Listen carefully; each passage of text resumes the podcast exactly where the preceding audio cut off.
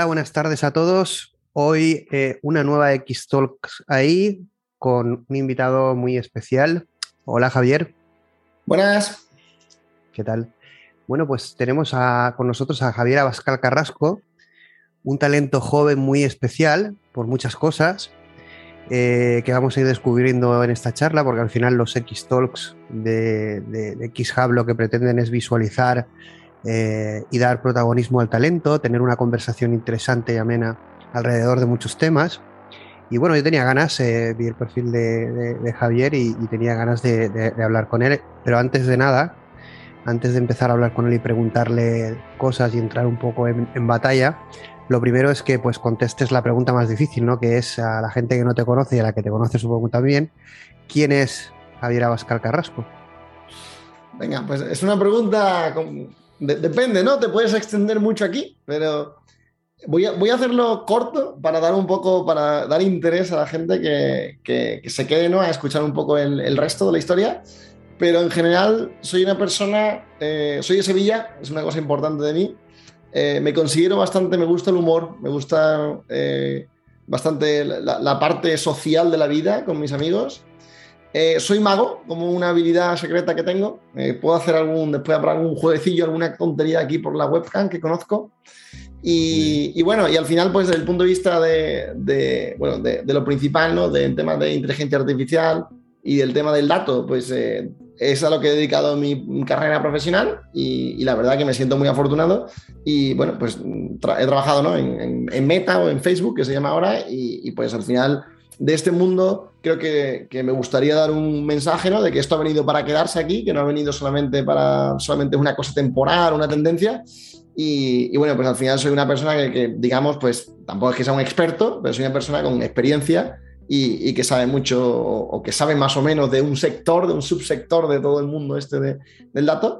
Y, nada, y que, que, soy encantado aquí ahora de, conoceros y, pues con muchas ganas de, contaros un poquillo sobre cosas reúnes un perfil, eh, yo creo que con mucho potencial para un X-Talk, que es la magia, la tecnología, haber trabajado en Facebook y bueno, el conocer el dato y, apasionado de la inteligencia artificial, aparte de gustarte el tema social, ser de Sevilla, es decir, un cóctel eh, potente, ¿no? Y bastante particular, bastante particular, ¿no? Sí, también hay alguna cosa mala, ¿eh? No todo... Y mago, bueno, y no lo hemos dicho, y todo el tema de la magia, ¿no? Que es que eso también vamos a, a, ver, ¿no? Pero bueno, ahí, vamos a ver ese cóctel, esa trayectoria. ¿Cuál realmente, bueno, has, comentado que has trabajado de, forma profesional pues en grandes consultoras, evidentemente el haber trabajado en Facebook, pues también... Pero, eh, ¿cuál fue tu primer contacto con la inteligencia artificial? ¿O, realmente cuando te diste cuenta que el tema de los datos, de porque eso siempre ha existido, lo que es la, programación, la algorítmica, la computación, pero ¿en qué momento te diste cuenta que en la parte de datos de inteligencia artificial era importante y también iba a ser importante en tu trayectoria profesional? Sí, mira, yo creo que eso es un poco la, historia de cómo empecé yo a trabajar, ¿no? Entonces, te voy a contar un poco esa parte del background y, y si hay alguna pregunta me paras en cualquier momento o lo que sea, ¿vale? Yo, bueno, yo estudié, empecé el colegio, yo era un estudiante normalito, no era un estudiante muy, muy bueno. De hecho, jugaba mucho a los videojuegos. Yo de pequeño jugaba al Warcraft 3, ha sido mi, mi pasión de videojuego. Con mi hermano éramos los, los campeones, estuvimos en los torneos españoles, mi hermano fue a Singapur a, a, jugar a una final. Lo que pasa es que en aquella época no existía Twitch como ahora, sino no sería seguramente, sería un, un youtuber barra Twitch, sería un streamer, porque seguro, seguro, porque me encantaba y había que reunirse físicamente en los eventos en Madrid para hacer, no es como hoy, ¿no? Y entonces, eh, bueno, digo eso porque de tanto jugar, ¿no? Yo pues, no era muy bueno en los estudios, suspendí y entonces mis padres me quitaron eh, el tema de internet y así fue como aprendí que para poder hacer un poco lo que quieres, ¿no? Después de divertirte, es importante eh, pues que los estudios fueran rectos. ¿no? Y así fue como mejoró mis estudios y la verdad que al final pues se me dio bien. A la hora de, elegir una carrera, eh, yo a mí no me gustaba nada el dibujo técnico. Yo sabía que quería una carrera técnica porque me gustaban mucho la matemática, la física y tal. Pero, pero reconozco que no me gustaba nada el dibujo técnico. Entonces, de todas las ingenierías que había en Sevilla en ese momento, eh, pues la que me gustó, digo, Teleco, porque es la única, la de industrial tenía esto, Camino tenía también, Química también tenía, y la de ingeniería informática, como los, los telecomunicaciones, somos un poco robo, robo competencias, porque tenemos como todas las competencias, ¿no? Y debería, no sé si os acordáis, hubo un lío con la facultad de informática que robaba competencias, en fin, un jaleo. Total, que me puse a Teleco, me puse a estudiar, yo terminé mi carrera, yo em, eh, cuando terminé la carrera saqué buena nota, la verdad, me, gustó, yo fui como a año por curso, hice el Erasmus en, Alemania, y entonces ahí fue un poco, el, entrando en el momento este del dato, lo que sucedió fue, yo iba a empezar a trabajar y a mí me llega una beca de eh, un curso de idiomas que yo hice con 16 años. O sea, esto es una historia un poco súper random, pero es, yo con 16 años, mis padres me mandaron lo típico que mandan al niño a estudiar inglés fuera durante dos o tres semanas para quedarse ellos sin libres en la casa y mandar al niño todo por saco, ¿no? Pues hice eso, hice, mis padres me mandaron a un programa de esos, que no aprendí inglés porque éramos lo típico, 150 españoles en un sitio ahí perdido en la mano de Dios de Reino Unido.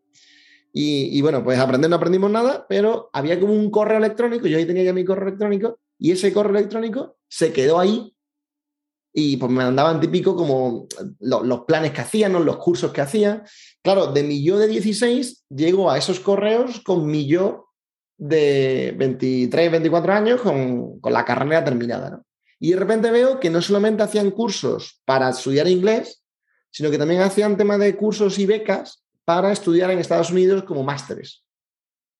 Entonces, fijaros cómo, o sea, súper random de, que, de eso de, de, los 16 años me llegó, ¿no? Entonces, eh, yo hablé con mis padres porque aunque te lo becaban, eh, estudiar fuera es caro. Y, bueno, al final fueron literalmente un dinero que mi abuelo tenía ahorrado para mí. Y como la idea esta de los abuelos, ¿no? Un poco de cuando naces, me compró unas acciones o no sé lo que hizo. Y esas acciones fue una, cosa muy rara, pero al final había que yo con los números yo soy muy, que lo cuento todo, ¿vale? Yo no tengo pelos en la lengua con los números. Eran como 12.000 euros.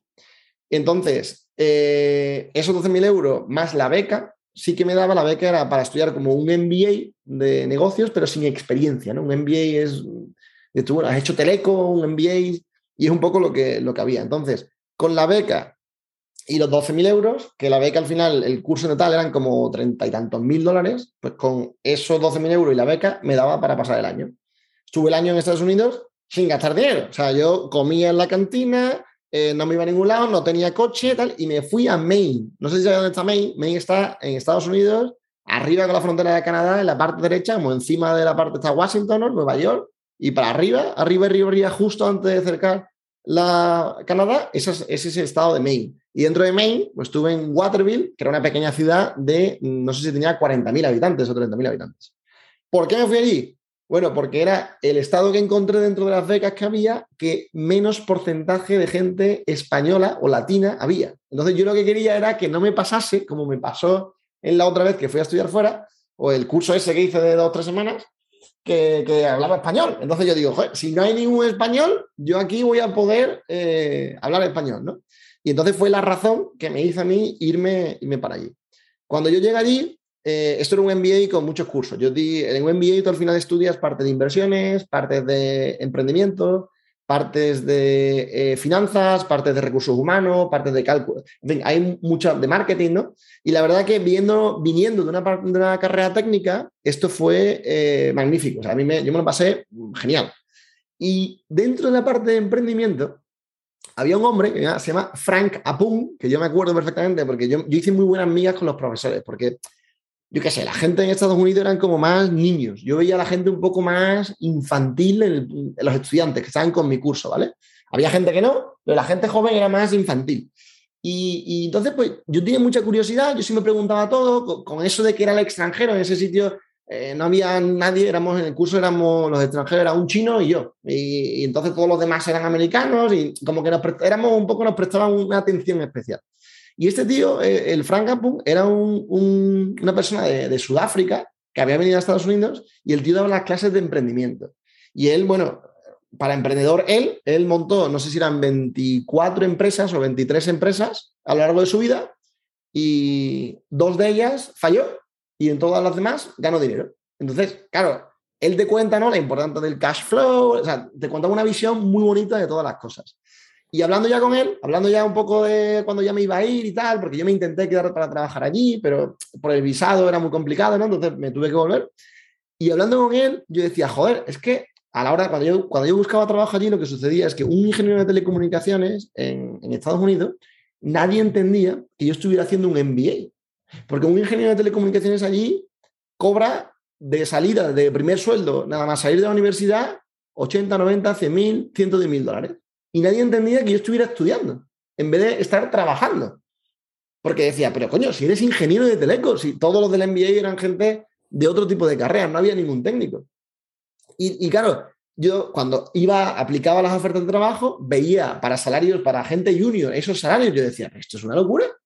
Y claro, el problema era por el tema de las becas, ¿no? Del visado, de que no te pagaban el visado y después que tú con validación del Teleco, aunque el Teleco de España seguramente será mejor que el de allí, pues no hay convalidación y entra, total, que eres como una excepción y te tienes que dedicar. Entonces, no conseguí trabajo de eso y yo a la hora de volverme, el Frank este me, me cogió y fíjate que eso ya fue 2012. En 2012, eh, no sé si conocéis, bueno, todo el tema, de la, el tema del dato, estaba Hadoop, fue un problema que empezó Google en 2003, 2004, después llegó como a Facebook, Yahoo, 2006, 2007, 2008, y en 2012 ya estaban las empresas bien con Hadoop y con todo este tipo de cosas. Y este hombre, que era el emprendimiento, me, me cogió un día y me dijo, oye, mira, Javi, fuimos tomando un, un, café, y me dijo, Javi, yo ya estoy mayor, pues, este, esta persona tenía ya por lo menos 60 años. Dice, yo estoy mayor y no voy a montar otro negocio porque yo ya me he jubilado aquí de profesor, que estoy muy cómodo, yo ya no me voy a montar más. Dice, pero yo estoy viendo una tendencia muy fuerte con todo el tema del Big Data. Pero muy fuerte. 2012. Y me dijo, ¿tú que eres técnico y que además has visto esta parte de negocio? Yo creo que sería un campo donde a ti te podría ir muy bien. Y me mandó, me dio un par de, de artículos, de cosas que se estaban dando con el tema de Big Data. Y yo no tenía ni idea. O sea, ni idea es, yo salgo de Teleco, no tengo nada de idea, sé una asignatura de programación, que es lo único que di yo en Teleco, y no, no sé nada, ¿vale? Soy una persona que sí, que he hecho muchos problemas y te calculo la radiofrecuencia y, y muchas cosas de ondas, pero no sé nada. Y esta persona me dice eso. Y te cuento toda esa historia para ver cómo muchas veces las casualidades de la vida te llevan por unos caminos que nadie hubiese planeado. O sea, fue el haber hecho ese curso, que ese correo electrónico me sigan llegando spam todos los meses sobre qué leches hace, que yo lo mire, que me dé cuenta que hay una beca, me vaya a estudiar justamente a esa universidad y que ese tío me diga a mí lo del dato, porque eso fue lo que hizo que yo cuando volviese a España, yo llegué, claro, llegué como el máster era un, un, año, ¿no? Pues yo, mis compañeros de carrera llevaban, tenían todos un año ya de experiencia laboral, un año llevaban trabajando todos. Y, y yo no. Entonces yo los llamé, oye, ¿dónde trabajáis? ¿Dónde trabajáis? Tal, tal. Y había mucha gente en consultoría, en consultoras. Y yo digo, pues me meto en una consultora. Yo, no, tenía ni idea. O sea, yo no, es, no estamos en el caso de que mis, pa mis padres son farmacéuticos, no tienen ni idea de lo que hago. Eh, o sea, es literalmente en la jungla. Es verdad que, que tengo buen currículum, ¿vale? Eso no, no o sea, eh, tengo un buen currículum, pero fue un poco de, bueno, pues voy a echar. Y yo empecé a echar ahí, a aplicar a todas las consultoras, a todos los trabajos que yo veía. Pero como yo veía esto de Big Data y me había dicho, yo en todas las entrevistas, en todos los procesos de selección, preguntaba. Y yo decía, oye, perdona, ¿y, ¿y vosotros hacéis algún tipo de proyecto de Big Data? Claro, en 2012, en España, poquito, muy poquito. Muy, estaba, o sea, América, mmm, o en esta parte, ¿no? Estados Unidos iba tres, cuatro años mmm, por delante de, lo que venía siendo, al menos España, ¿vale? Entonces, fue muy poquito. Y al final yo eché, me ofrecieron, no sé si fueron dos o tres de ellas, me ofrecieron la oferta para unirme como, como junior, como consultor junior. Y una de ellas me dijo, pues mira, estábamos haciendo un proyecto de Smart Cities que estábamos proponiendo y en esta parte yo creo que lo de Big Data, eso que hemos oído, puede encajar. Entonces dije, ah, pues te elijo a ti y fue en Deloitte. Yo con eso me fui a, a Deloitte. Y, y, me metí ahí, me metí ahí a, a, trabajar y ese fue un poco el, el cómo empezó. Ahora luego seguimos la historia, pero eso fue, mi, contestando a la pregunta que me has hecho, acabé en esto porque un profesor de una universidad me dijo que esto tenía futuro y yo decidí que laboralmente, desde el principio, desde el principio del todo, centrada en el mundo del dato. Entonces, pues, el 2013 estaba yo trabajando ahí con mi, primero, evidentemente entró bastante, eh, eh, cobró importancia antes el Big Data, el dato, que eh, la inteligencia artificial, aunque evidentemente existía. Luego supongo que eso vendría más tarde, pero llegaste a hacer ese proyecto, de, tuviste proyectos de, Big Data en, Deloitte y en otras consultoras, hasta llegar a Facebook, ¿cuál, cuál fue un poco... Realmente no tenías experiencia, sabías que ahí había estaba el tema on fire, ¿no? Pero, pero llegaste a, profesionalmente a implicarte y, realmente a trabajar en ese tipo de proyectos, ¿no? Sí, es lo que tú dices, nadie sabía nada. Es decir, mm, las consultoras en, aquella, en aquel momento, las que son, porque están las consultoras técnicas, ¿no? Si piensan más en un Accenture, un Capgemini, un Everest, y luego tienen más un McKinsey, Deloitte, igual. Todas esas, las, las que no son técnicas, estaban perdidísimas. O sea, no tenían ni idea, tenían mucha idea de, escribir, de hacer presentaciones, pero implementar no tenían ni idea. Y las otras ya empezaban poco a poco a tener, porque ya en realidad las otras empresas ya habían hecho análisis, ¿no? Los analistas de datos se han convertido en los data scientists. Un poco es, el, aunque no es lo mismo, aunque es un poco trampa, pero es lo que ha sucedido en las empresas. Lo que antes era, se llamaba la business intelligence, ¿no? La inteligencia de negocio, que son los analistas que cogían las bases de datos, hacían queries y se ponían a, atacar para ver un poco pues cómo van las ventas, qué correlación hay entre el grupo, de, pues esa gente, es, eso es el inicio de la inteligencia artificial, el inicio de, hacer analítica del dato que poco a poco ha ido evolucionando hacia, hacia el tema de, inteligencia. Entonces, yo llegué, no sabía nada y en Deloitte, yo en Deloitte estuve seis meses, porque rápidamente me di cuenta, yo hice un proyecto, yo hice mi, propuesta como de, de Big Data aquí de la Smart City pero digo yo, joder, pero, pero ¿cómo voy a aprender yo aquí? Y esto es uno de los consejos que, me gustaría compartir a cualquier persona que escuche, que es, si nadie de mi alrededor sabe de datos, ¿cómo leches, con perdón, voy yo a aprender aquí de datos? O sea, ¿cómo voy yo a aprender de, de nada de esto si la gente que está alrededor mía no lo sabe? Tú puedes aprender solo, pero la mejor forma de aprender, la forma en la que te acelera muchísimo es cuando la gente. Una, mentorización a nivel técnico, tener una buena mentorización. Es muy importante, sobre todo al principio. Totalmente. O sea, es, totalmente. Entonces, ¿qué es lo que me pasó? Que yo me fui a los seis meses porque eh, yo me di cuenta de que. Ah, y, eso que a mí me promocionaron. A mí en seis meses me dijeron, oye, Javi, pasas a, a Junior 2 porque vienes, pues vienes mucho más que otra gente nueva, ¿no? Y, me dijeron eso y yo dije, pues yo venía aquí a decir que me iba. Y, fue una conversación un poco, eh, ¿pero cómo? Pero si hemos apostado por ti. Y la razón fue, sí, pero es que yo creo que, esto del Big Data eh, es una cosa revolucionaria y yo me quiero dedicar a esto. Y yo me acuerdo siempre de mi, de mi socio, mi director, que me, que me dijo, eh, me sentó, porque yo me, yo me iba a ir como al, a principio de diciembre. Y como que me dijeron que me quedara hasta el final porque había un proyecto justo que estábamos haciendo una presentación y me dijeron, Javi, quédate.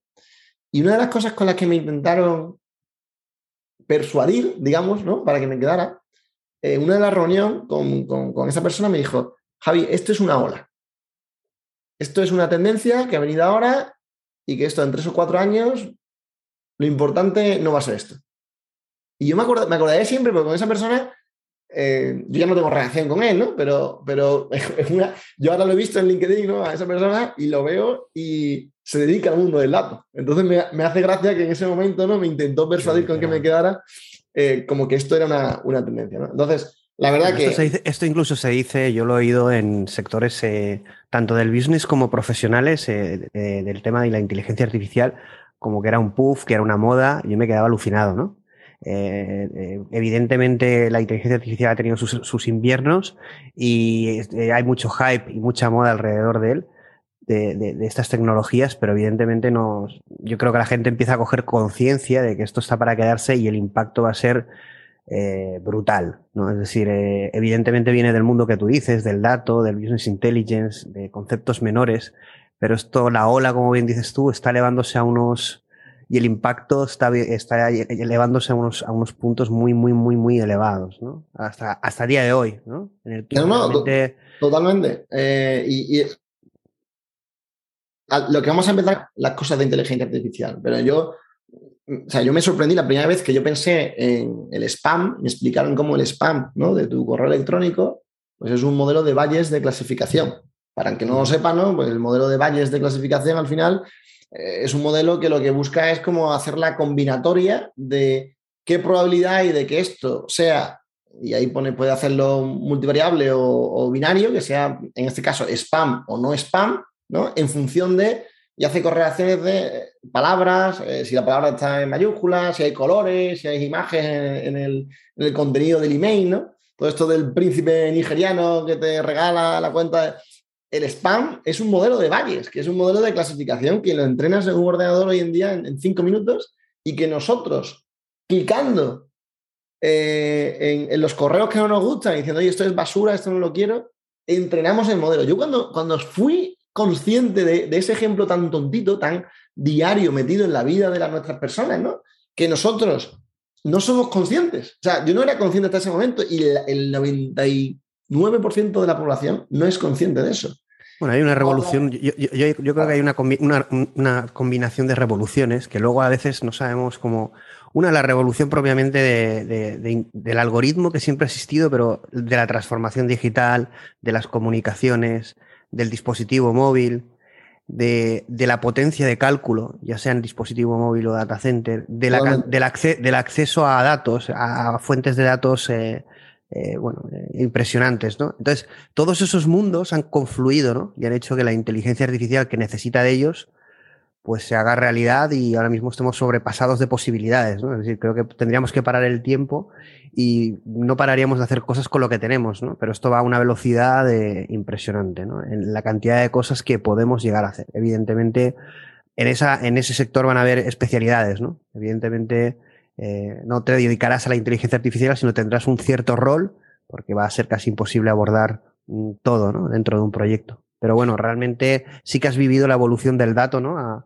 al hype actual de lo que es la inteligencia artificial. Sí, yo me acuerdo cuando salió pues TensorFlow, la primera librería, todo el mundo echando vistazos y cada día, ay, mira, hay un modelo nuevo, ay, mira, hoy es imposible estar al tanto de todo lo que hay. O sea, mm. es lo que dices, o te especializas en un área, un sector, es imposible. O sea, toda la cantidad de papers, ejemplos, gente subiendo código GitHub, es, eh, y eso es lo que, lo que tú dices, la revolución. Es, el, es buenísimo porque mucha gente probando, intentando, mezclando, haciendo todo tipo de experimentos y de cosas para ver dónde se le puede sacar eh, valor a eso. Y, es, genial. Eh, me parece.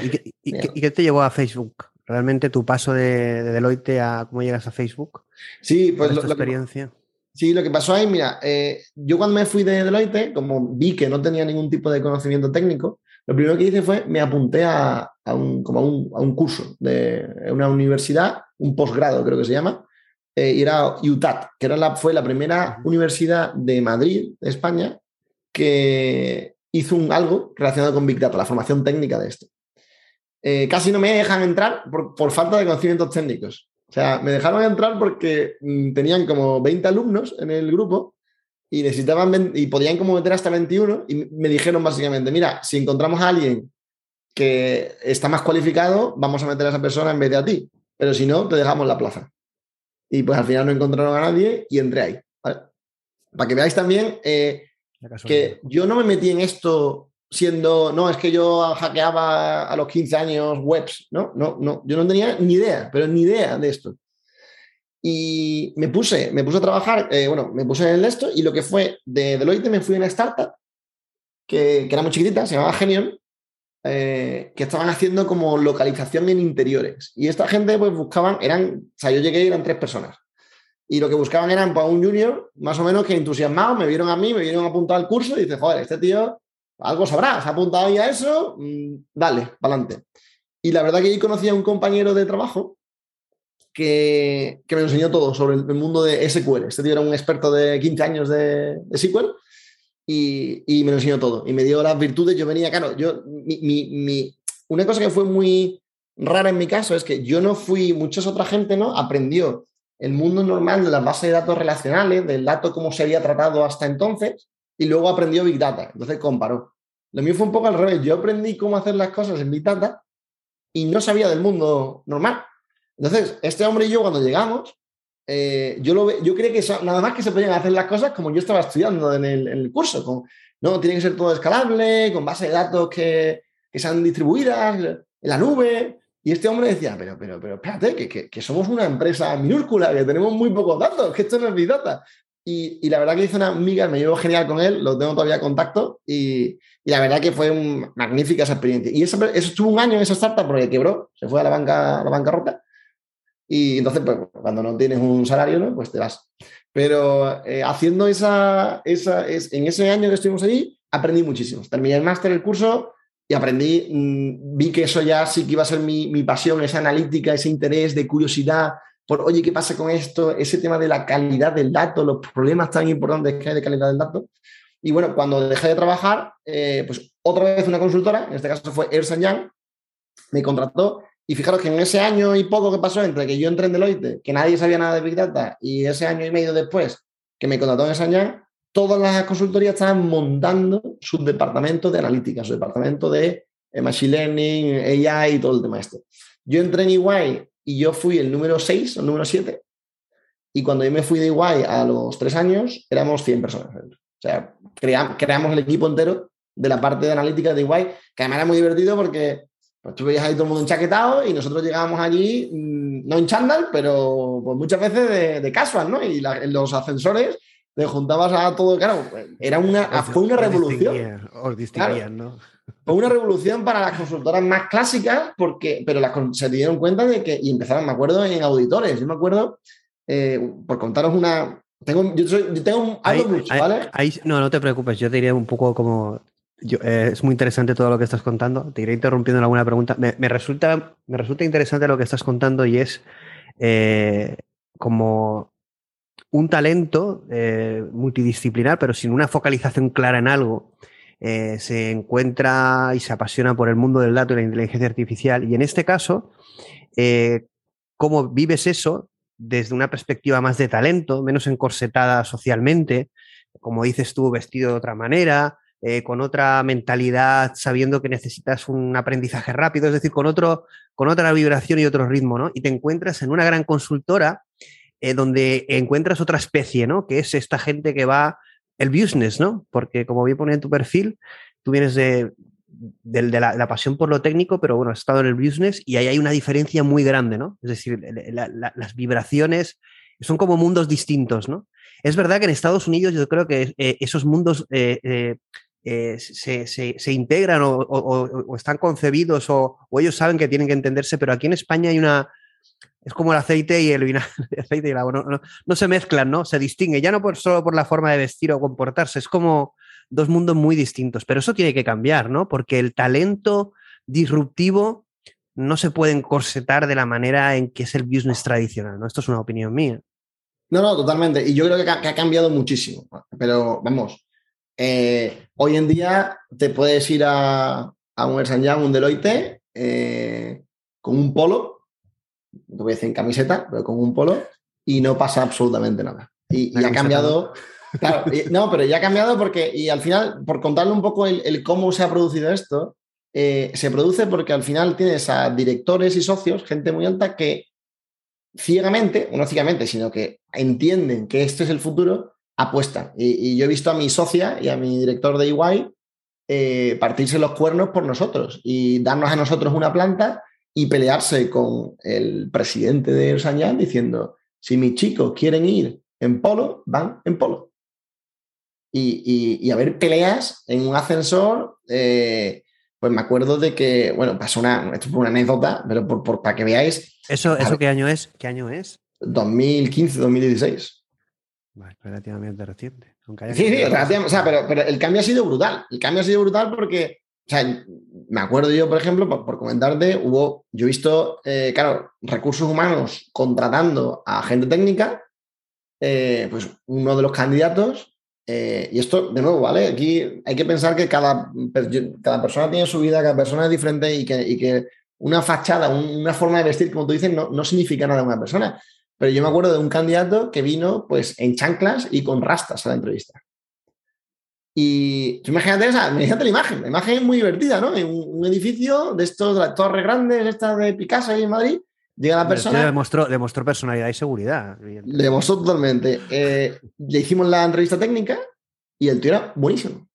Pero buenísimo. Damos, en el proceso había una parte de recursos humanos y la parte técnica. Yo, yo, yo he contratado a la mitad de la gente que entró en, en, en Iguay en esa época. Y, Y le hicimos una empresa técnica y la persona era genial.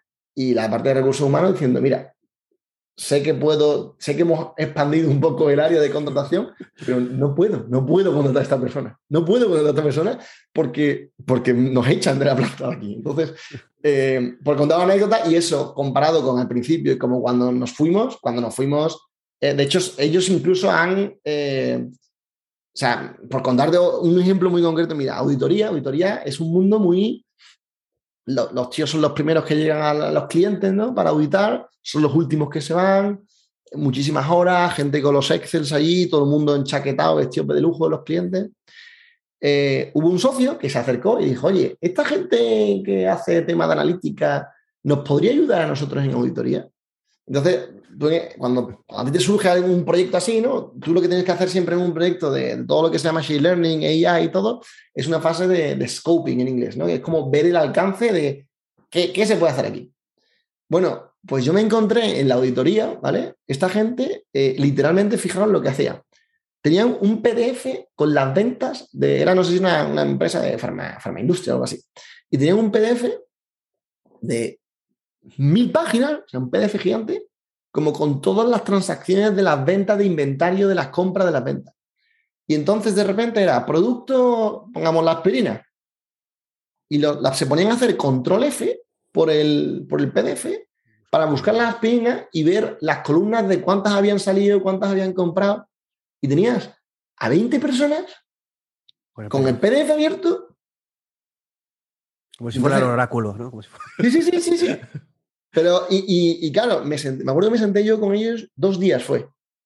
Y, ya eso no era ni machine learning, o sea, era literalmente utilizar algo de programación para hacer las cosas. Y entonces, me acuerdo que hice una MVP, ¿no? un pequeño POC, digo, mira, a ver, lo hacemos tal. Y claro, le saqué para una lista de 100 productos todo lo que necesitaban en un minuto.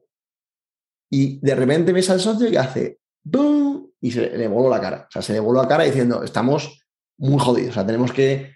Y cambio. Y entonces, ¿qué ha pasado? Pues que se han integrado y que, y que ya incluso hasta ellos han reducido el código de estándar de cuando estás en la torre no hay necesidad, salvo que vayas a ver un cliente, por ejemplo, de ir con chaqueta y tal. Ah, ah, aquí, aquí, aquí, has puesto un ejemplo eh, básico, puesto que es eh, un PDF y, un, y, un, y un tratamiento de programación o de lo que hayas hecho, ¿no?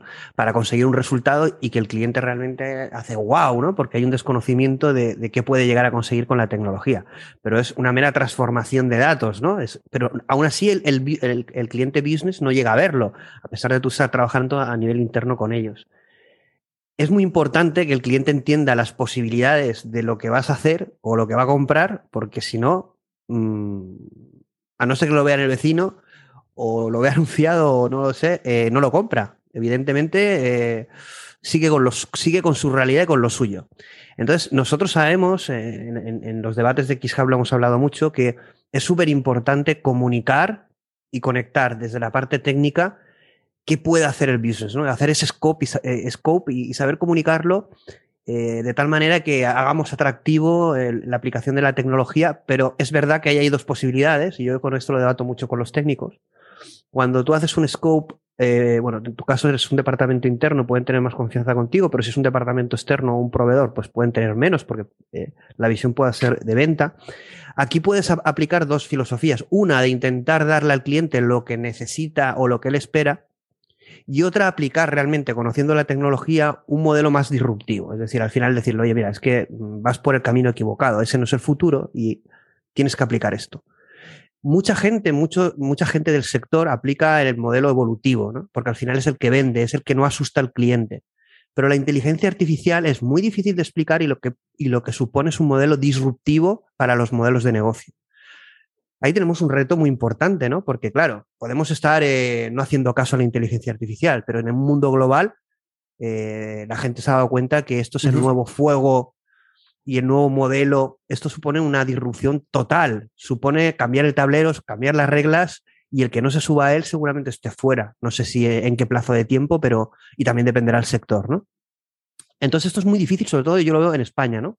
Que falla la comunicación del sector tecnológico, que el sector business está como muy endiosado, ¿no? Es como que esta gente es la que al final corta el bacalao y los técnicos es como que son los, los que están en su mundo y esto al final va a ser, como te dijo tu jefe, una, moda pasajera.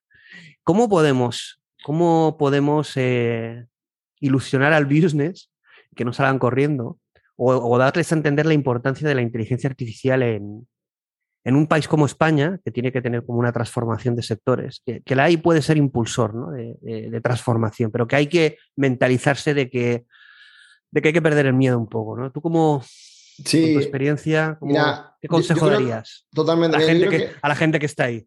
Sí, sí, no, no. Yo, mira, yo lo que diría es, eh, el problema que hemos tenido con el tema de inteligencia artificial y, el tema de Big Data en general es que se ha vendido tecnología.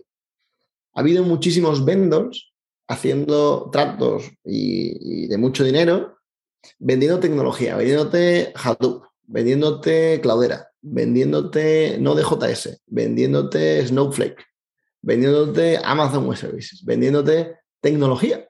Y el problema de la tecnología es que la tecnología tú la tienes que aplicar a casos de uso pero la tecnología de por sí no hace nada, no genera nada. Y, yo ese es el mayor problema que he visto de, y lo he visto por, básicamente al preguntar, ¿no? ¿Qué es lo que hacéis? ¿Qué es lo que tenéis? ¿Qué es lo que...? Y, me acuerdo cuando me decían, sí, ya tenemos el clúster de Hadoop, sí, sí, pero... eso ¿Qué solucionáis? exacto, es el cómo, ¿no? Eh, eso es la herramienta, pero ¿qué es lo que hacéis? Y, y claro, eh, pues yo he visto, no puedo hablar de los clientes específicamente, pero he visto pues desde bancos, he trabajado mucho en banca y visto clientes de banco pues con unas facturas de nube de 600.000, 800.000, un millón de euros mensuales en recursos y, sin conseguir nada, sin de verdad sacarle el valor a, a, ese dinero que estás poniendo ahí. Entonces, ¿qué es lo que ha pasado? Que se ha vendido mucha tecnología, ¿no? La gente que vendió Claro, al final se vende tecnología porque los que crean esas plataformas son los primeros que sacan sus comerciales y los primeros que sacan sus casos de uso y se van, ¿no? Pero el problema es que al cliente al que tú le vendes la tecnología, si no tiene la estructura, la gente, para esa cultura, para, buscar ese tipo de proyectos, eso ha llegado después. ¿Cuál es el problema? Que, coño, el dinero te lo han dado al principio y ahora de verdad, claro, no, no ves los rendimientos de, de un proyecto de IA y tal. Normalmente, salvo excepciones, no son a corto plazo. El tú cambiar cómo haces el modelo de pricing, el tú cambiar cómo haces el modelo... Tiene que haber una cierta, una cierta estrategia, una estrategia no solo a corto plazo, sino a medio plazo, que parece que en España esa cultura empresarial eh, cuesta, ¿no? Aplicar. No, y, no, yo he trabajado mucho en Londres y en Londres es igual. O sea, no solamente es España. No es una cuestión España. No, no, es una cuestión de que eh, las empresas con gente. Porque eh, eso se suma. Lo que he dicho de vender tecnología ha sido perdonad la expresión, pero ha sido un cáncer. Eso ha sido muy malo. Porque ha, quitado confianza a la hora de realizar estos proyectos a, esa gente que toma las decisiones. Y lo segundo, que es una cosa inherente del ser humano, es que el cambio no nos gusta. El cambio a la gente no le gusta. Y, claro, yo he visto, o sea, por ponerte ejemplo, ¿vale? Mm, íbamos a hacer un modelo de cierta cosa que necesitábamos los datos de, de la persona que lo hacía ahora mismo. o sea, en los, bancos y en muchas compañías, durante muchísimo tiempo, los modelos que se han hecho son regresiones lineales en Excel, pero. Y, Excel de 200 megas, de 300 megas, y, venga a hacer regresiones lineales, regresiones lineales, y ya está. Entonces, hay una parte de, Machine Learning aplicado muy sencillo que, simplemente ha supuesto en ir a esos negocios y cambiarle simplemente el, el algoritmo que utilizan. Luego está más cosas más complejas, ¿no? Pero ha habido muchísimo ganancia, rápidamente eh, eh, beneficios exponenciales de doblar, triplicar o cuatriplicar cosas simplemente actualizando el método, porque la gente hacía regresiones lineales. Bueno, pues imaginaros gente que hace un trabajo con regresiones lineales, llegamos aquí los consultores, la gente externa, oye, ¿se podría hacer esto mejor? Vamos a verlo y a la hora de pedir los datos, tener una, o sea, acabar, cuando estábamos cogiendo los datos, acabar teniendo una conversación privada con una persona diciendo, mira, yo llevo 18 años trabajando en esto, solo hace hacer esto, no quiero dejar de hacerlo y no te voy a dar los datos, porque si no, me quedo sin trabajo. Así es. O sea, gente dentro de las empresas custodia, guardiana, se hacían indispensables. Esta, cultura de, como bien dices tú, que es algo inherente al ser humano del cambio, ¿no? el rechazo al cambio. O el rechazo al cambio, salir de nuestra zona de confort. ¿Es ¿En España no crees que está más arraigado que en otros países? A ver, en España está el tema de, eso es un poco ya de, política, con el tema del despido, de la mochila austriaca, de cómo se podría mejorar eso, ¿no? ¿Cuál sería el incentivo para que ellos, estaba un curso que daba una empresa, le pagó a una persona un curso. Y lo hizo conmigo. Estábamos los dos en un curso de Machine Learning. Pues yo me he apuntado, yo no he aprendido, yo he tenido que aprender cosas. Y una de las cosas que me ha sorprendido es, esta persona trabajaba en un banco y tenía igual 10 años de experiencia, o sea, 10 años de, en el banco de trabajo de de antigüedad. Eh, haciendo ese curso, esa persona estaba flipando, le encantaba. Y, yo fuimos a comer, porque comíamos juntos y tal, fue durante una semana. Y esta persona, joder, qué guay esto, qué ilusión, me encantaría trabajar de esto. Y yo le digo, ¿y por qué no lo haces? O sea, ¿qué te está parando a ti de...? Porque no me decía que su trabajo le aburría, y, y, su respuesta fue, es que ya tengo 10 años, tengo una familia y claro, yo ahora mismo pues si no me pueden echar porque la administración sería muy... Entonces, eh, que en España está más esto. Yo esto lo he visto en Londres y lo he visto en España.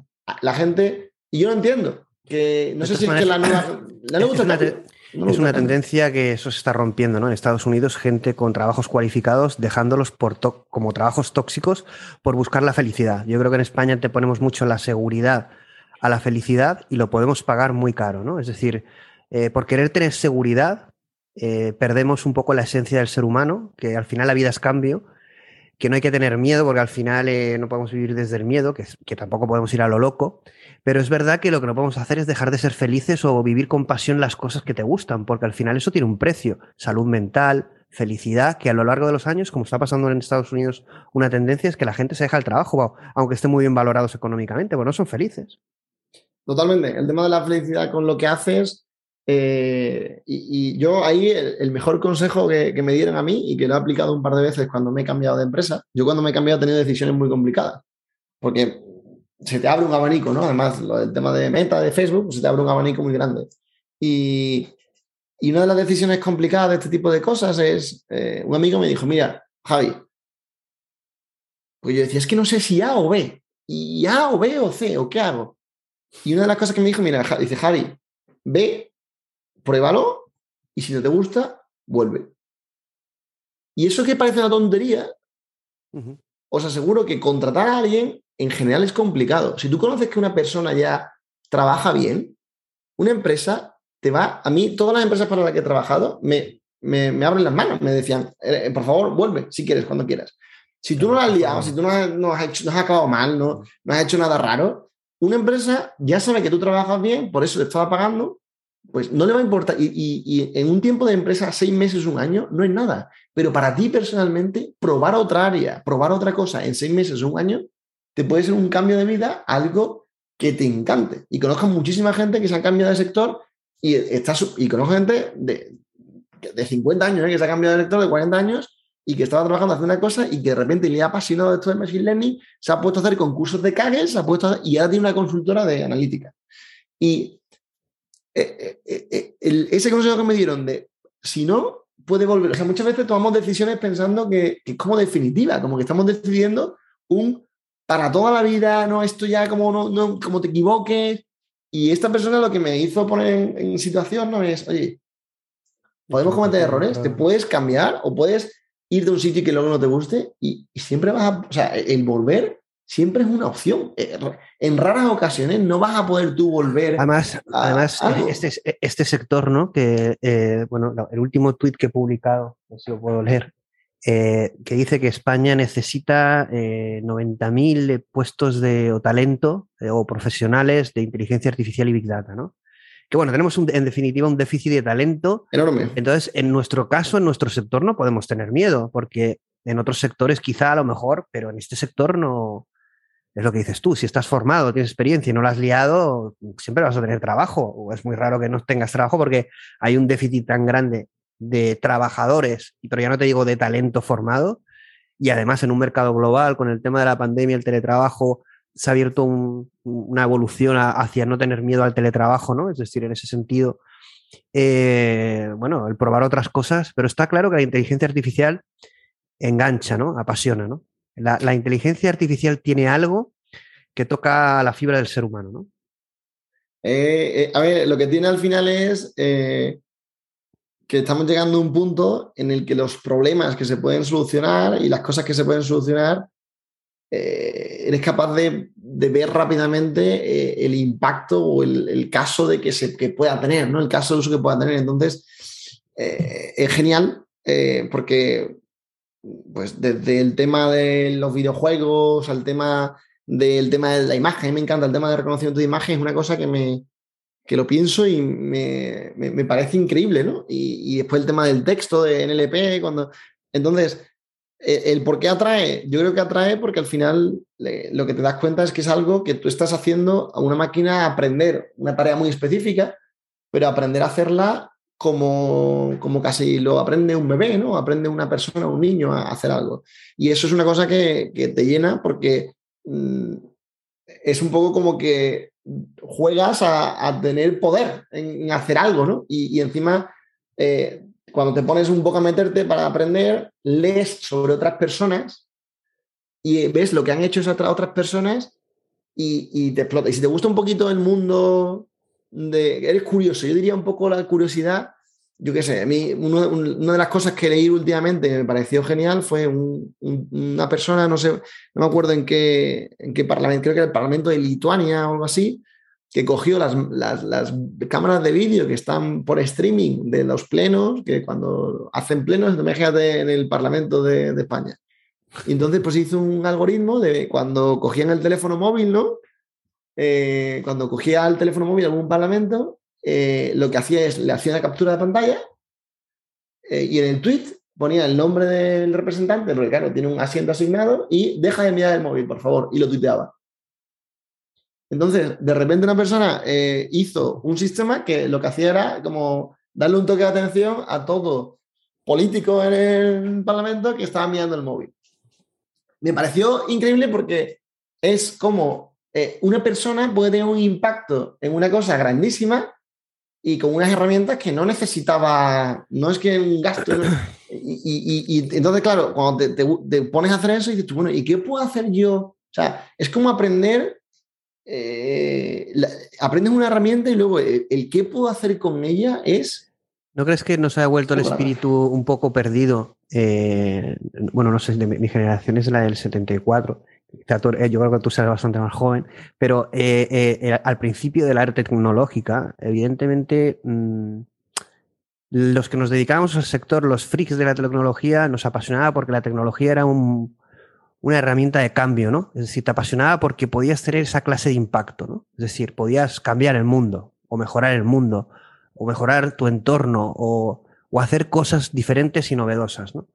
Eh, e, ese espíritu, eh, no voy a entrar en, cuáles creo que son las razones, se, ha, apagado, se ha apagado y con la inteligencia artificial ha surgido, pero incluso con muchísima más fuerza.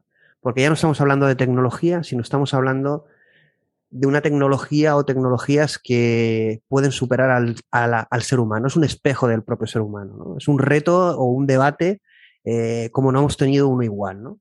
y esto, claro, ya no nos convierte en, en frikis tecnológicos, sino si nos, se nos va mucho la cabeza eh, casi en dioses, ¿no? porque estamos hablando de crear inteligencia humana o inteligencia superior a la humana. Estamos hablando de conceptos como humanos aumentados, de conectar al cerebro directamente, que sea eh, no diferenciar la lo que es real de lo que no es real.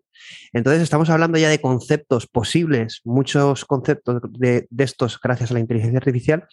Entonces, claro, aquí eh, el que era apasionado antes, bueno, ahora tiene los ojos como platos y el que no lo es y toca este mundo, eh, dónde está el límite, ¿no? No ve el límite, ¿no? Y entonces desde diferentes áreas, ¿no? Matemáticos, eh, puedes venir del sector de legal y querer meterte en temas de analítica o abogacía de NPL. Es decir, que realmente confluyen todos los sectores gracias a la inteligencia artificial y sus posibilidades o su promesa de un futuro mejor, ¿no?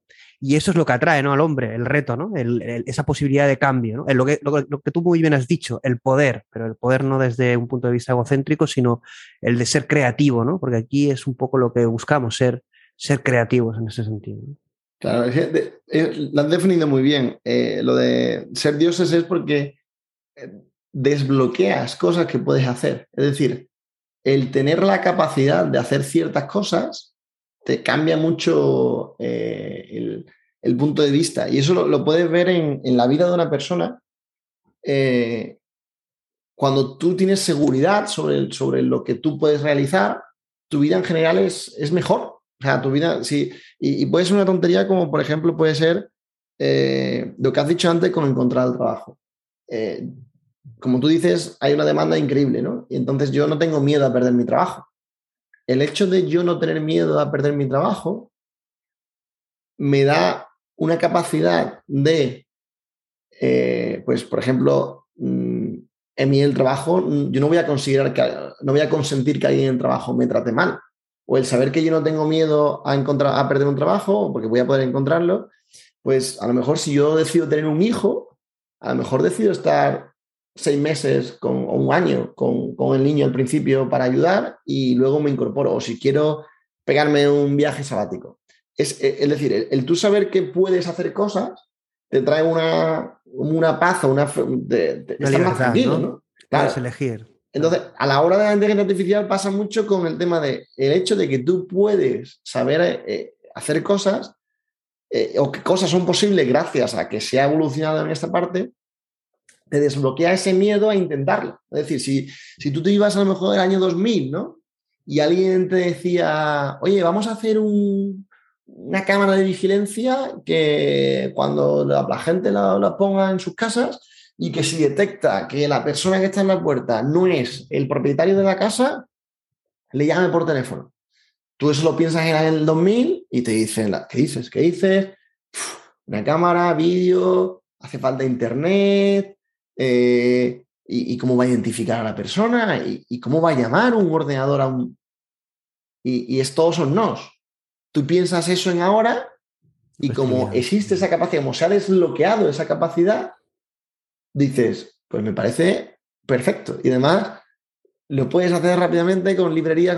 y ya, el cómo, ya, el, ya el cómo no es el problema. claro, claro. El, qué y, el por qué también, muchas veces. Entonces ahí llega la, el haber desbloqueado eso, es lo que hace a la gente ser creativa y, haber, y, y, se ha desbloqueado por lo que tú has dicho antes de los pilares que han avanzado, tanto de la potencia de procesado como el tema de eh, pues la tecnología de, de redes, ¿no? de Internet en general como todo el tema del almacenamiento y la generación del dato. Entonces, ha habido todo, como tú dices, se ha, juntado el torbellino perfecto y ha hecho que, que, hoy, hoy, en día pues, montar cualquier tipo de cosa tecnológica es, es, muy sencillo empezarla. No te voy a decir hacerla perfecto, pero tener un pequeño MVP, ¿no? un producto, una pequeña prueba y, testear cosas, pues claro, se le pierde el miedo y, y, empiezan a surgir todas las ideas de, bueno, ¿y qué se puede hacer con esto? Y en ese ¿Qué se puede hacer con esto? Es cuando se, abraza la, innovación y surge y vemos lo que, lo que está sucediendo. ¿Y por qué sí que hay esa pasión o esa nueva esperanza ¿no? en, ese futuro mejor gracias a la inteligencia artificial? Pero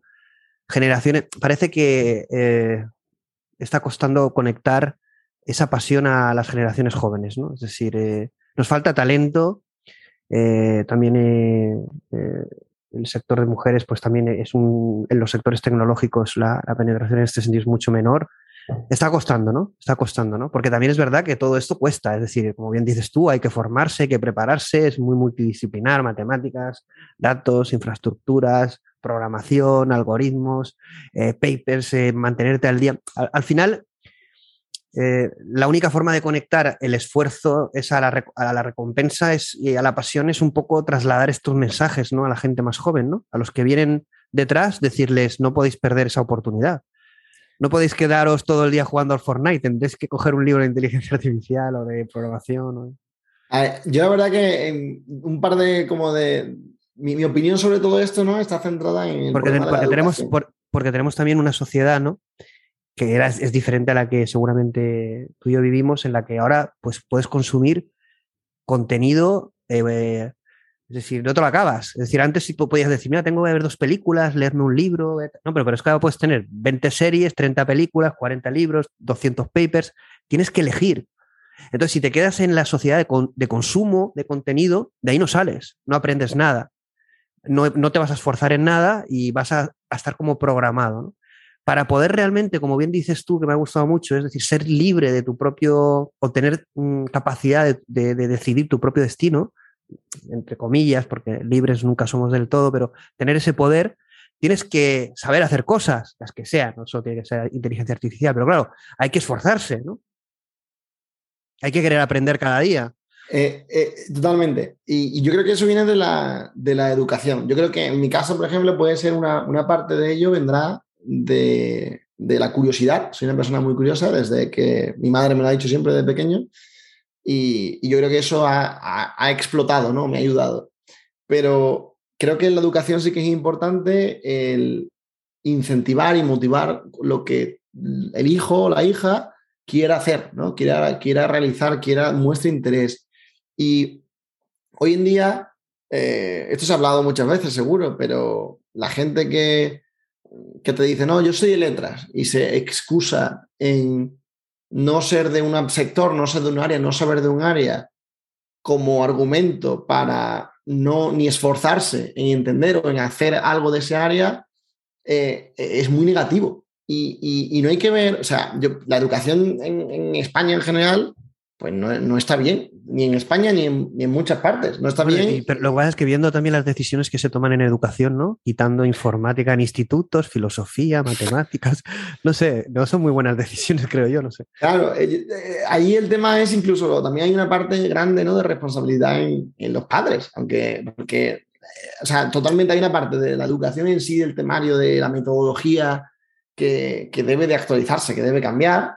Eh, y, luego hay una parte, hay esos, una parte es como el, sistema, ¿no? La parte de, eso. Después está la parte de los profesores, que también hay tela, porque los profesores pues no se, no se evalúan, los profesores, no, no existe un reciclaje de ellos para que se vayan adaptando las cosas. Entonces, al final, yo entiendo que después de 40 años haciendo algo, pues no tengas ninguna intención en hacer nada, ¿no? Con ese rechazo al cambio que, decíamos antes. Mm. Y luego está la parte de los padres que, que, claro, el tema también de la incorporación de la mujer a la vida laboral ha hecho que muchas veces eh, los padres no ven a los niños. Y, hay que, a ese niño hay que inculcarle eh, el esfuerzo, hay que inculcarle la curiosidad por las cosas, por, por y, claro, si como tú dices, lo fácil, porque estás cansado, porque tu hijo está a lo mejor dando la lata o tiene cosas, es darle contenido, consumo para, para, para olvidarlo. No te moleste, Tengo una foto, tengo una foto en, Instagram, yo por, por, trabajo he estado viajando mucho, he visitado muchísimos países por trabajo. Y una foto que me que la publiqué en mi Instagram, que me hizo mucha gracia, porque era una madre soltera, bueno, soltera, una madre que en ese momento no tenía al marido, estaba viajando y estaba viajando con cinco niños, todos suyos, ¿vale? Plan un año de diferencia. Y el último, el bebé en brazos. Y estaba ya dándole el biberón al niño en brazos. Y están, había un, banquete del aeropuerto con cuatro sillas, estaban los cuatro niños sentados y ella de pie con el niño dándole el biberón. Y los cuatro están con cuatro tablets, una detrás de otra. Curioso eso. ¿No? Y, me quedé, o sea, me paré y dije, mira, yo sé que debía de preguntar para hacer una foto, pero hice una foto porque me quedé en shock. Y todos seguro que han pasado de ver a lo mejor en un hotel, ahora el desayuno, padre dándole la tablet o el móvil a los niños para que dejen. Hay una parte también de responsabilidad de la educación de los padres. Pero no crees. Que es complicada. Voy a, eh, en este tipo de cosas, y además, bueno, eh, está siendo muy, muy interesante. Cuando pasa el tiempo muy rápido es porque la conversación es muy interesante, pero bueno, no la vamos a hacer infinita. Pero te voy a meter un poco en esa foto que hiciste eh, que no estaba el padre, a lo mejor eh, estaba o, no tenía padre o puede ser que el padre... Estaba en el baño o, estaban viajando para verle. Claro, pero vamos a suponer que evidentemente, como bien has dicho tú, hay una situación social en la que la educación de los hijos no va a poder ser atendida por los padres. Yo creo que es una guerra perdida, es decir, los padres quieren tener una vida y no se la van a dedicar a los hijos como nos dedicaron nuestros padres o nuestros abuelos. Eso es cosa del pasado. Si pretendemos recrear el pasado en el presente, vamos a fracasar. ¿No crees que los nuevos padres o los nuevos educadores serán algoritmos de inteligencia artificial o asistentes? Pues mira, eso es un muy buen punto. Y, la verdad que, ya han salido varias noticias, ¿no? De, por ejemplo, en, empresas a la hora de tomar las decisiones de los pedidos, o, por ejemplo de recursos humanos, había un algoritmo que ayudaba a contratar, ¿no? Y a, y a echar. Eh, ¿Puede suceder eso en la educación? Totalmente. No sería. En la, formación, por ejemplo, en la formación ya se está aplicando, ¿no? claro, tú, piensas en que tú te metieras en un, en un, Tú empezarás en el colegio con un ordenador, ¿no? Y tú te empezarás a empezar a, a dar algo. Y que el algoritmo te enseña contenido y tú le haces los ejercicios. Y el algoritmo ve donde tú vas mal, donde tú vas bien, qué áreas te gustan más y destacas y te, te, hace un trato, personalizado. Claro, y te hace una educación en la forma en la que dices, pues mira, imagínate, imagínate que te digo sumar, ¿vale? Pues mira, yo te puedo enseñar a sumar con colores, te puedo enseñar a sumar con un vídeo, te puedo enseñar a sumar con un ejercicio, te puedo enseñar a sumar con tal, ¿no? y decir, oye, pues a este niño parece que responde mucho mejor con esta parte que con esta parte, que con esta parte, y hacer planes eh, específicos para las personas. Y eso sería la, inteligencia la inteligencia artificial, mm, el, mensaje que muchas veces se traslada de robots asesinos o que nos van a quitar el trabajo, lo podemos ver como que nos va a ayudar a recuperar una humanidad perdida, ¿no? Una humanidad perdida que no vamos a poder recuperar nosotros solos. Eh, yo creo que nos, tiene, que dar el tiempo, ¿no? Que no tenemos.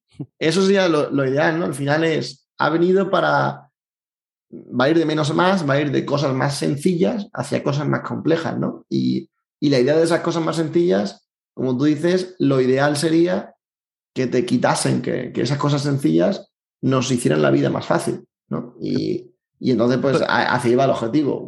Pero el problema, el problema va a ser, por ejemplo, bueno, el que has puesto como la educación de los hijos, sí que, bueno, con la madre ahí súper, eh, con cinco niños, pues diríamos, bueno, la, la AI eh, o la inteligencia artificial va a rescate, ¿no? Y lo veríamos súper bien.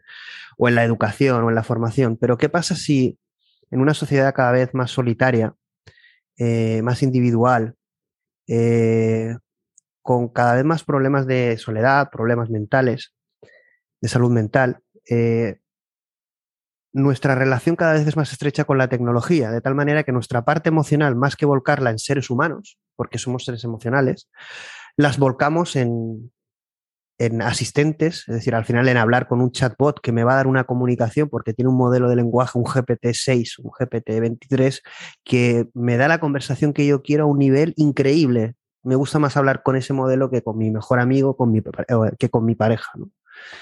Es decir, realmente, eh, claro, ahí va a haber una lucha, ¿no? Entre lo, en qué, es lo importante y dónde se queda la parte humana, ¿no?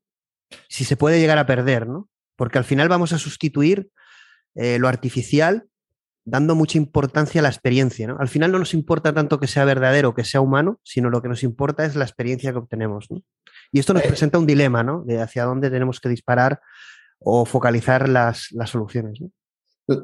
Eh, es, una pregunta muy buena y un, dilema muy complicado, ¿no? Porque lo que tú has dicho eh, ahora mismo, has descrito un poco el quién juzga qué es correcto o está bien y qué no lo es. Y ahí en la sociedad, donde está la libertad individual.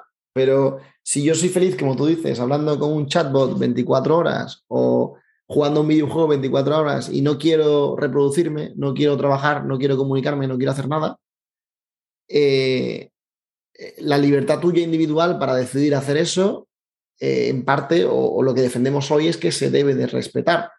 Pero puede llegar un problema, un, llegar a un punto en lo que tú has dicho de que es que esa libertad individual empieza a penalizar el, grupo, el colectivismo de la población. Y, puede ser, en la que empezamos a no tener hijos o empezamos a no haber reproducción, no haber. Entonces, ahí, eh, pues, no sé cómo se llegará a esa situación, ¿no? Pero ahí lo ideal sería que esa misma ahí, ¿no? la inteligencia artificial identificara o incentivara hacia las otras cosas, ¿no? Entonces ahí, pues te pueden meter de cosas de eh, tiempos en los que no se puede utilizar, cómo regularlo, ah, hay muchos, muchas formas de hacerlo, ¿no? Pero totalmente, el, mientras que sea un, grupo de, esto es como todo, ¿no? Que, un grupo de gente piense de una forma diferente no suele ser un problema. El problema es cuando de repente ese grupo de y gente... El y, el problema es que ese mensaje de, de, como bien has dicho tú, es muy importante las libertades individuales, ¿no? Al final, eh, tú además lo has argumentado como muy importante, yo también lo considero así es una de las partes que me gustaba del sector tecnológico, es que te daba ese poder de, decisión sobre tu vida, de darte libertad. ¿no? Pero es verdad que cuando esos mensajes de qué es lo bueno, qué es lo malo, qué es lo correcto, están bombardeados por, eh, en, una misma dirección, eh, bajo unos objetivos que muchas veces son bastardos eh, y son siempre de los mismos, y ahí ponemos nombres, Big Tech, por ejemplo, y nos comentarás ahora el tema de Facebook y Meta, nos da que pensar, nos da que dudar que realmente esos planteamientos tan de arco iris nos lleven a la, al Edén humano y no nos lleven a un Edén de terceros más económico que, de otro tipo, ¿no? Eh, eh, es muy complicado. ¿Dónde está el... Eh, ¿Quién crea ese mundo? ¿Quién crea esa experiencia humana? ¿no? Ahora con el metaverso de Facebook, Meta, metaverso, esto va a ser, pero ahí cambia la experiencia humana. Lo que dices tú, si alguien no quiere vivir la vida real y solo quiere vivir en el metaverso, ¿es bueno? No, es que es mi libertad, sí, pero realmente ¿Cuál es el fin realmente de Meta con el metaverso? No, es eh, proporcionar. A ver, bueno, eso es muy bonito. Igual que al final las empresas, el final es eh, poder, poder y poder económico. Y al final son empresas y pueden tener un cierto, una cierta visión de impacto positivo, pero viendo cómo actúan las big tech, podemos poner casos de Google, de Microsoft, de Facebook, sobre todo de Facebook, nos puedes claro, ¿qué, cuál es el destino de, quién configura esa experiencia humana? ¿Hay alguien que esté configurando una experiencia humana en el mundo digital y de la inteligencia artificial que no venga del Big Tech o de ese sistema ya, ya heredado? Eh, ¿Tienen capacidad de hacerlo? Cuando tú tienes a Facebook que te ha creado el, el, superordenador de inteligencia artificial, que te crea los algoritmos, que tiene la computación de cálculo, tiene los ingenieros, tiene los recursos. Yo, mira, la, experiencia de, Meta, porque además yo estuve allí después de lo del escándalo de Cambridge Analytica y tal, eh, tengo, yo de ahí tengo un, cuando yo estuve allí, tengo una verdad con, o sea, una, una capacidad de analizar lo que ha sucedido, lo que sucede hoy en día con todo el tema de las noticias, que, quizás es diferente a, mucha gente, ¿no? Lo que generalmente la gente no sabe es que eh, tanto Google como todos los los que al final están relacionados con el mundo de las noticias, pues, con Twitter, con Google, con Facebook, ¿no? Con todo el tema de tal.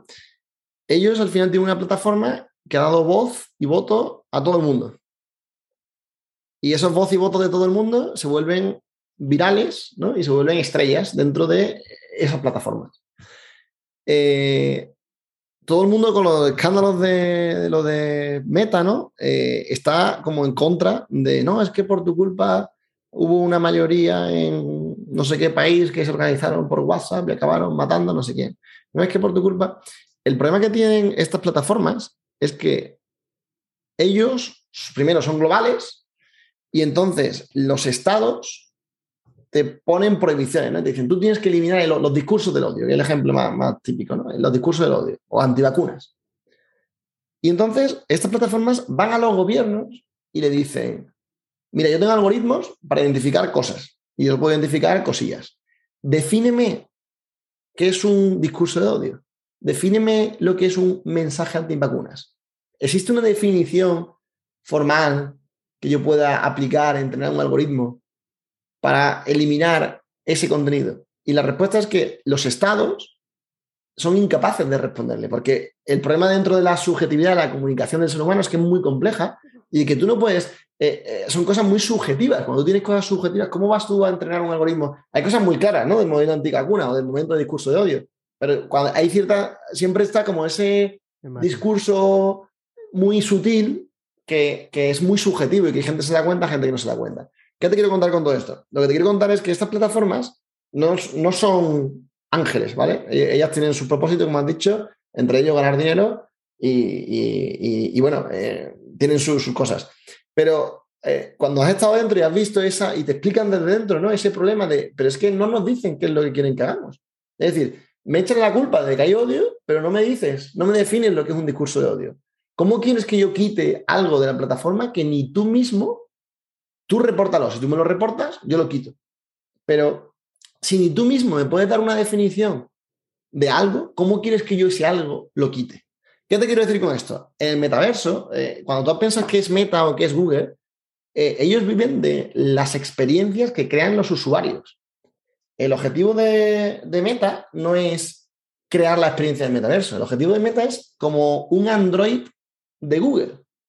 Google, ¿qué ha hecho? Yo creo una base, un sistema operativo para el móvil, y aquí que la gente desarrolle sus cosas, haga sus aplicaciones. Una plataforma, realmente. Efectivamente. ¿Qué es lo que quiere hacer Facebook? Quiere hacer eso. Meta lo que quiere hacer es, yo voy a llegar primero, voy a hacer el Android del metaverso y voy a, voy a poner unas reglas mínimas, que las reglas, si te das cuenta, las reglas son, entre ellas son todas muy típicas, que es no pornografía, que siempre hay sutil, pero ves que hay tema de pezones, no sé cuánto, todo, borrado rápidamente, eh, y no terrorismo, eh, no tema de drogas, son, son como valores morales muy high level, muy liberal, y es, eso no lo acepta nadie. Google no te deja vender drogas por internet, eh, Facebook no te deja, siempre te lo pone. Esas son las cosas que te quitan, ¿no?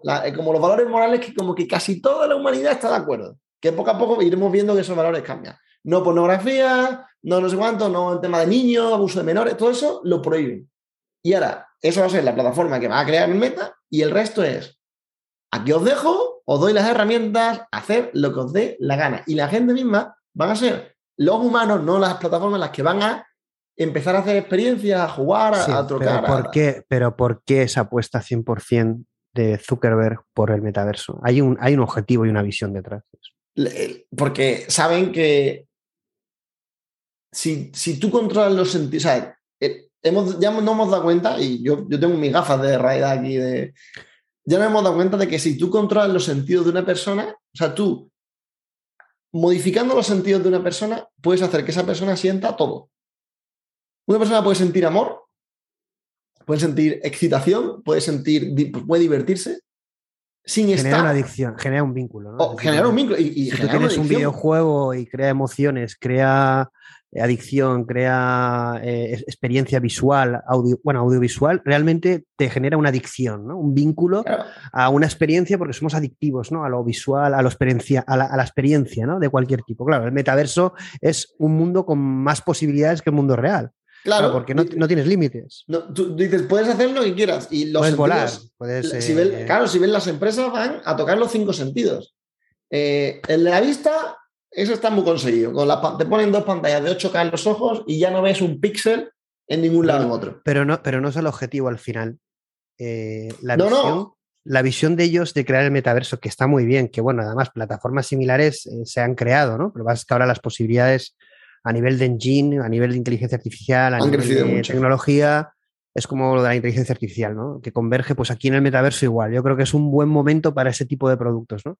Pero también es verdad que la tecnología, como está pasando con los móviles, que nos ha idiotizado totalmente y ha fastidiado la comunicación humana, o la ha cambiado radicalmente para no volver nunca jamás, en el metaverso puede pasar algo similar y al final no nos damos cuenta del impacto humano, ¿no? Es decir, al final eh, quizá la realidad aumentada pueda, pueda ser eh, que hace Apple una apuesta mayor por ella, ¿no? Pero eh, no se va al foco humano, se va al foco de decir, mira, nos interesa meter aquí en un casco una realidad de arcoíris para la gente, tenerla enganchada cuanto más tiempo mejor, como Netflix. Lo que nos interesa es que la gente duerma menos horas, ¿no? Pues aquí igual.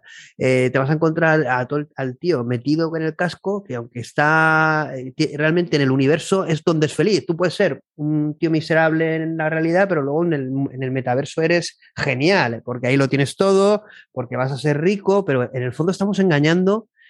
Vamos a ver, estamos creando idiotas felices. Y, la, mala parte no piensa que si esa persona ve que solamente ahí es feliz, esa persona va a estar dispuesto fuera de ahí a hacer lo que sea con tal de volver Exactamente. A, ese mundo donde en ese mundo él tiene el control, tiene, recibe placer. Porque, porque no hay cosas para, para una empresa como Facebook. Estamos hablando de una empresa de, que puede tener más poder que muchos estados, ¿no? Y capacidad económica, pues ni te cuento, ¿no? Su visión o su giro radical hacia, ese, hacia esa solución. Es decir, han puesto su futuro cambiando el nombre a decir, eh, lo que va a importar no es la realidad, porque se está viendo la realidad un poco hacia dónde nos quieren llevar, sino lo importante es que como esta realidad no se va a solucionar, porque no parece que no damos más de sí los seres humanos, viendo las cosas que ocurren, pues vamos a crear algo nuevo porque la gente va a ser mucho más eh, controlable, manipulable y, y, la vamos a poder contentar de una forma mucho mejor, porque al final le vamos a poder dar lo que quieren. Le vamos a poder dar ese mundo eh, libre que quieren, pero es una cárcel, pero bueno, en, esa cárcel eres libre porque vas a poder eh, llevar los pantalones, tener la casa que quieras, eh, ir con la chica de tus sueños, tener familia, no habrán enfermedades, bueno, hasta que te desconecten, ¿no? realmente de, tu propia realidad, ¿no? Y esto nos lleva a, mundos distópicos, que es verdad como, no, pero esto no llegará, pero viendo, eh, hay un peligro, yo creo que la tecnología ya tiene un potencial que modifica al ser humano en formas que no, somos capaces de prever. Y esto lo estamos viendo, pero no, no salen las noticias. Es decir, vemos enfermedades mentales, vemos gente, eh, muchos suicidios, vemos gente con una pérdida de valores y lo que dices tú, con una toma de decisiones muy cuestionables. En, cierta manera, eh, hemos perdido eh, eh, un poco el rumbo, ¿no? Y bueno, el nuevo rumbo viene de la mano de tecnológicas, ¿no? Porque al final el nuevo futuro viene de la inteligencia artificial, de las big tech, de los grandes, las grandes compañías que nos proporcionan esa experiencia, ¿no? Pero ¿hacia dónde, ¿hacia dónde nos quieren llevar? Claro, porque al final en qué nos van a convertir, ¿no?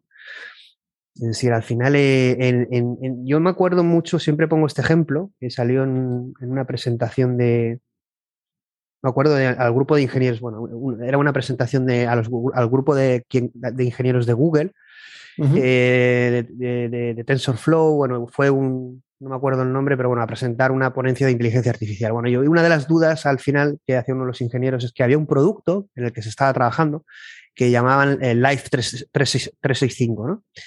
era como un producto prototipo, esto te, estoy hablando de hace bastantes años. Y básicamente este producto consistía en que tú te suscribías, le dabas todos tus datos al algoritmo y el algoritmo iba a decidir cada cosa eh, de tu vida. Es decir, tu trabajo, tu pareja. Es decir, tú no tenías que preocuparte ya ni de banco. Tú, vamos a ver, tú ibas, tu vida iba a ser sobre raíles. No ibas a entrar a Tinder, tú ibas a ir a tal día a quedar con tal persona. Tú, mm, tu trabajo, vas a tener siempre trabajo. Nunca te va a faltar dinero. Todo lo va a decir tu algoritmo, porque conoce más de ti, conoce del mundo y por lo tanto te da lo que tú necesitas. Pero tú eres como, lo que dices tú, ya no te puedes equivocar, ya no hace falta que te preocupes que hay tendencia, no, puedes, eh, no vas a elegir, a lo mejor ahora tampoco, ¿no? Elegimos. Entonces nos lleva a un mundo peligroso, ¿no? Nos lleva a un mundo en que se están modificando cosas muy importantes y ese debate deberíamos de tenerlo en televisiones, en libros, en, redes sociales y no lo tenemos. Solo consumimos y no debatimos eso. Y hablamos, como bien dices tú, de tecnología, de negocio, pero no hablamos de vida, no hablamos del por qué. Y al final yo creo que esto es una, estamos creando una máquina de trituradora de, de humanos. De humanos, ¿no?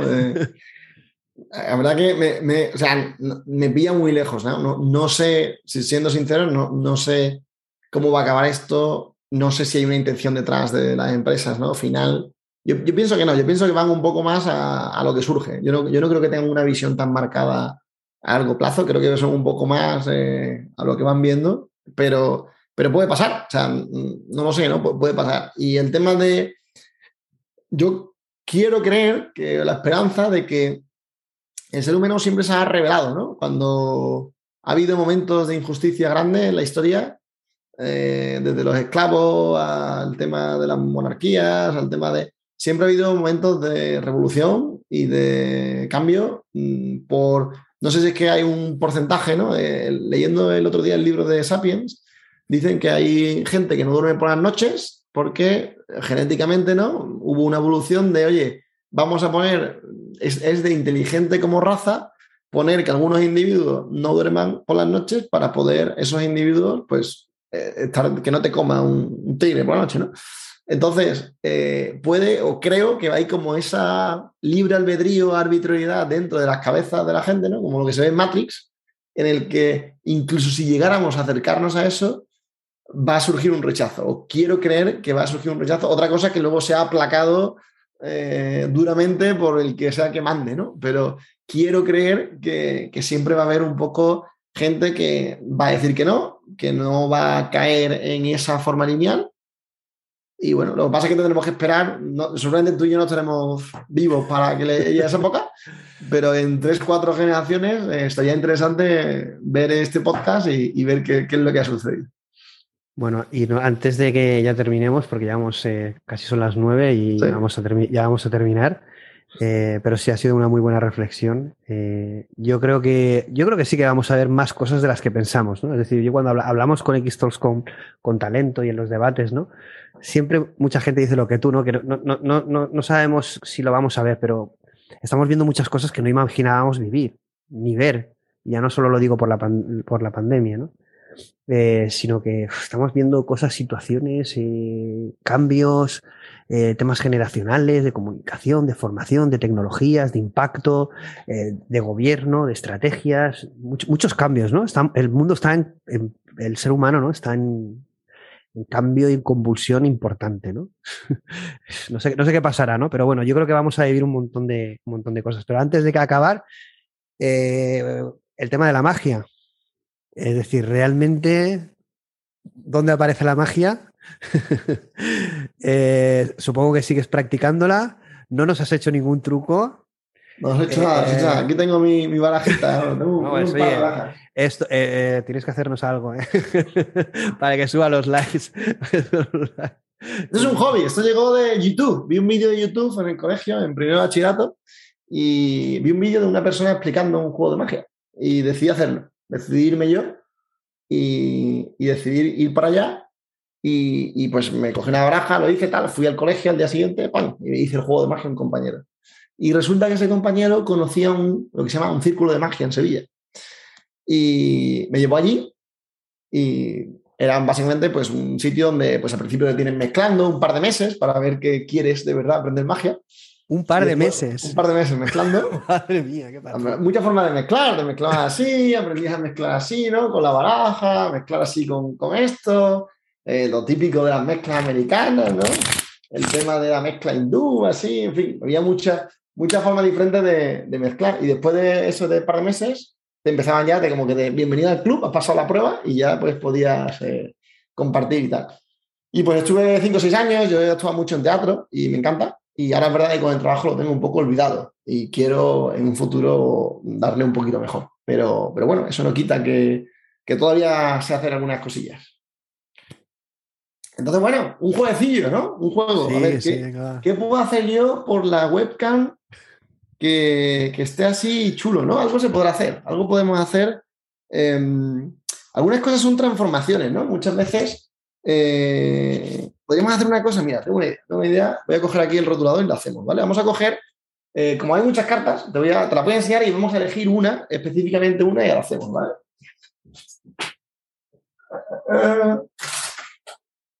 Voy a coger de aquí un rotulador. Estoy abierto aquí la puerta de mi armario.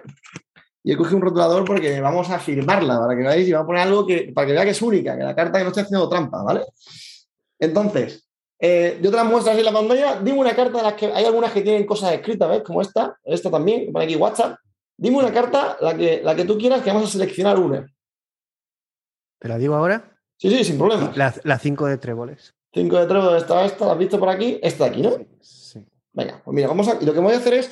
Quiero que, pongamos algo aquí que solamente tú, o sea, que para que veas que yo no he clonado la carta, ¿no? Entonces, dime algo que yo quieras que ponga, un dibujo, una marca, un nombre, una fecha, lo que tú quieras, yo lo pongo aquí para que veamos que es única la carta.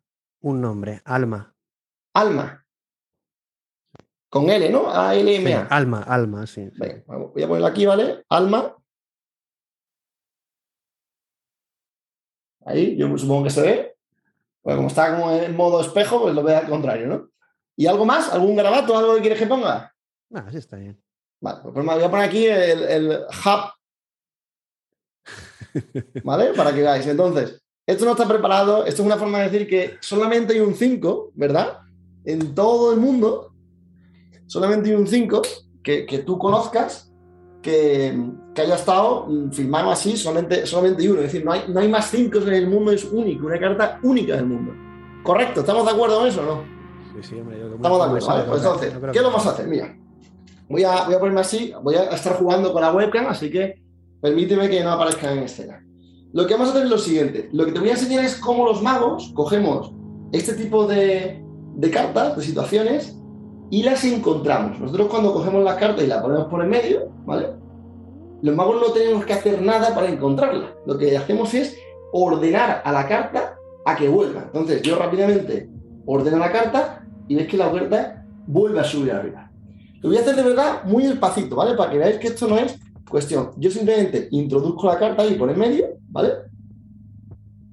Esperas un momentito, chasqueas y ahora fíjate que en un momentito la carta sube arriba. O sea, es una cosa que, que, no hay que hacer falta hacer nada, es, es simplemente pedirle la carta que venga. Y ya para no alargarlo, para no hacerlo esto interminable, lo voy a enseñar, porque siempre que hago este juego la gente me dice, Javi, pero enséñame el momento exacto en el que eso sucede. Que eso es la magia, ¿verdad? ¿Cómo enseñar la magia? El momento en el que eso sucede. Mira, lo vamos a hacer, ¿vale? Voy a coger la, carta, ¿vale? Eh, y, vamos a hacer eso que, he dicho. Entonces, porque si, yo cojo, ¿no? Y hago así, y, y, aparece esto, no lo ves. Entonces, ¿cuándo sucede? Os voy a explicar cuándo sucede. Mira, lo que voy a hacer para explicar cuándo sucede es hacerle una pequeña marca para que seamos capaces de ver la carta por la espalda. Fijaros, voy a hacer así, voy a hacerle, voy a doblarla, ¿vale? La voy a doblar así. ¿Para qué? Para que podamos verla por la espalda. Entonces, yo ahora, cuando tengo la baraja, ¿vale? Y pongo la carta aquí, aquí ahora podemos verla, ¿verdad? Por la espalda. Entonces vais a ver el momento mágico. Mira, yo pongo el resto de las cartas encima. Ahí. Y fijaros, vais a ver el momento en el que pasa. Esto es lo que es la magia. ¿eh? Una, dos y tres. Me jodas. Y eso que ha pasado ahí no es otra cosa que tu carta. Y eso es la magia, eso es la magia. Ese momento en el decir, no puede ser, no puede ser. No puede ser. Es casi como la inteligencia artificial, ¿no? Va a llegar un Casi como, exactamente, como la inteligencia artificial. Exactamente, no puede ser La verdad, la verdad es que me ha gustado mucho porque es lo que dices tú. Eh, es como la inteligencia artificial que dices, eh, what the fuck, eh, ¿qué, qué, ha pasado, no? Esto tiene truco. Como la inteligencia artificial que matemáticas, entiendo que la, carta no, no, le evitará, pero hay algo que no llegamos a entender y al final nos hace sonreír, ¿no? Nos hace volver a ser niños y eso es una pasada, ¿no? porque ha sido súper divertido. Bueno, a mí me ha encantado conocerte, eh, me ha encantado también la charla, espero que podamos contar contigo en algún, algún debate. Vamos a ver qué tal la comunidad, eh, qué, le parece la charla, ha sido súper entretenida. Yo hablaría más contigo, pero vamos a dejarlo, llevamos una hora y media, son las nueve. Y como primer, primer punto de contacto, magia incluido, ha estado genial. Bueno, ah. lo que quieras decir como despedida y nos vamos a cenar. Sí, no, lo primero, muchas gracias a Plácido, eh, el placer es mío, me lo he pasado genial y hablo mucho. Si tengo, va, disculpad si me he alargado algunos temas, espero que, que no os haya aburrido mucho y que es un placer para mí eh, estar aquí y, nada, y que si cualquier persona en algún momento que quiere preguntarme algo, quiere hacer cambiar, quiere saber algo y puedo ayudar en algo, que, que estoy aquí. Y, nada, que me contacte, me podéis por LinkedIn, me podéis mandar un mensaje o por aquí, por los comentarios de como queráis, ¿vale? Y que, y que nada, un placer y que gracias también por hacer esto, Plácido, porque porque este tipo de, proyectos ¿no? son muy, muy importantes e interesantes para, la comunidad. Así que gracias a ti también por, por hacerlo. Un abrazo. Buenas noches. Hasta luego.